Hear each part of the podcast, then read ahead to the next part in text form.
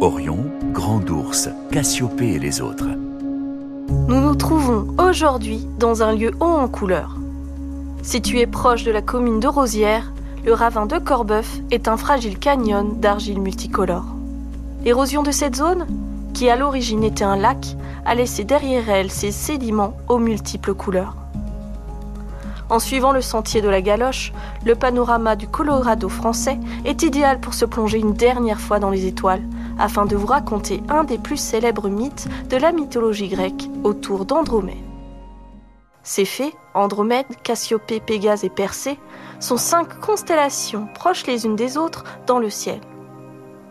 Cassiopée et ses dans cette histoire, dirigent ensemble le royaume d'Éthiopie.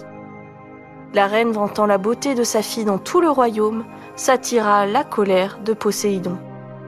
Elle fit l'affront de dire qu'Andromède serait plus belle que ses filles, les Néréides.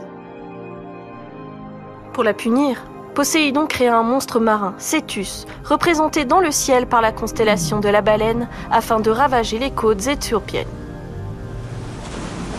Une prophétie donna une solution pour arrêter ce fléau.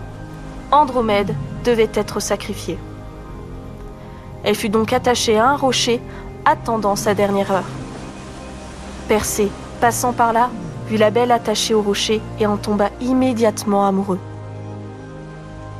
Venant de vaincre la gorgone Méduse, il réussit à tuer le monstre à l'aide de la tête de cette dernière et la sauva tout en chevauchant Pégase.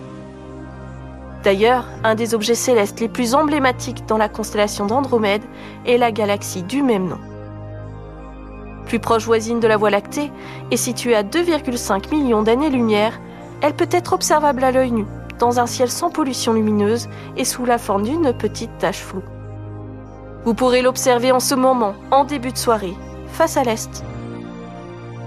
Nous nous retrouverons la semaine prochaine pour un nouveau voyage dans le ciel auvergnat. En attendant, n'oubliez pas que l'astronomie permet de s'évader et les histoires de rêver.